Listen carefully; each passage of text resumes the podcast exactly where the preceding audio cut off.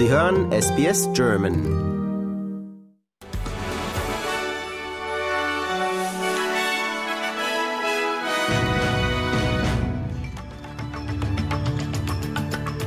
Sie hören den German News Flash an diesem Montag, dem 25. Dezember. Mein Name ist Adrian Plitzko.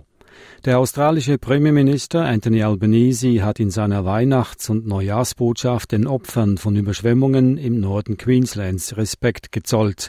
Der Druck wegen steigender Lebenshaltungskosten, die derzeitigen Kriege auf dieser Welt und die vergangenen Debatten über das Referendum Voice to Parliament, die zu einer Spaltung des Landes geführt hätten, sollen für alle die Freude auf das Weihnachtsfest nicht verderben, sagte Albanese weiter.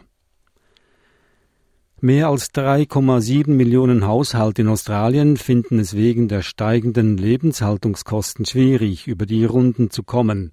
Wohltätigkeitsorganisationen verzeichneten im Vergleich zum Vorjahreszeitraum einen enormen Anstieg der Zahl der Menschen, die ihre Dienste in Anspruch nahmen. Der Lebensmittelanbieter Oz Harvest meldete einen Anstieg von 20 Prozent. Unions New South Wales verzeichnet in einer Umfrage einen Kaufrückgang an Lebensmitteln für Weihnachten von 42 Prozent. Die Ausgaben für Geschenke fielen um 56 Prozent. Der deutsche Bundespräsident Frank-Walter Steinmeier hat in seiner Weihnachtsansprache die Gesellschaft zum Zusammenhalt aufgerufen. Angesichts der Konflikte und Nöte in der Welt verstehe er, dass es manchmal zu viel werde, sagte Steinmeier. Man dürfe die Hoffnung auf eine friedlichere Welt aber nicht aufgeben. Steinmeier warnte die Deutschen davor, sich von der Demokratie abzuwenden. Wenn es anstrengend werde, dann gäbe es bessere Ratgeber als Wut und Verachtung. Zu den guten Ratgebern gehörten Mut und Miteinander. Trotz Hinweisen auf einen möglichen Anschlagsplan einer islamistischen Gruppe werden die Weihnachtsgottesdienste im Kölner Dom unter verstärkten Sicherheitsvorkehrungen stattfinden.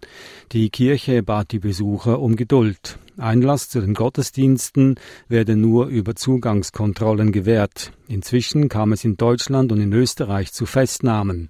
Im Saarland wurde ein als Extremist bekannter Mann in Gewahrsam genommen, der in Verbindung zu dem pakistanischen Ableger des Islamistischen Staates gehören könnte.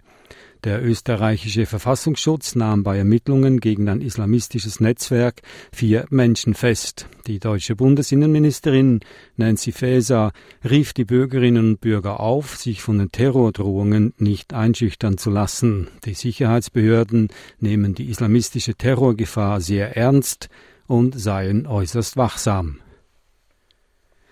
Nach Hamas Angaben sind bei den Kämpfen im Gazastreifen bislang über 20.000 Palästinenser getötet worden.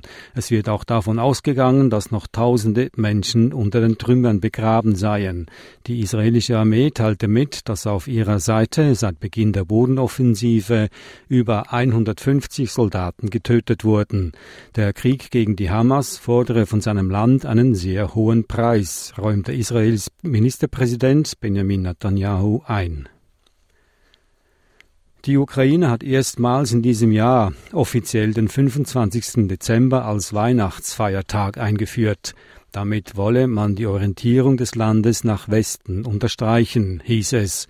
Inzwischen hat Präsident Wladimir Zelensky sich mit einer Weihnachtsbotschaft an seine Landsleute gewandt und ihnen angesichts des seit bald zwei Jahren andauernden russischen Angriffskrieg Mut zugesprochen. Russland soll laut Schätzungen mittlerweile gut 450.000 Mann in der Ukraine haben. Das sind mehr als zu Beginn der Invasion.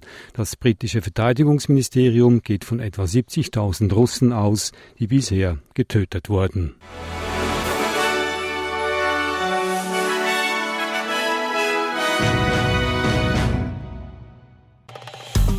Liken, teilen und kommentieren Sie unsere Inhalte bei facebook.com/sbsgerman.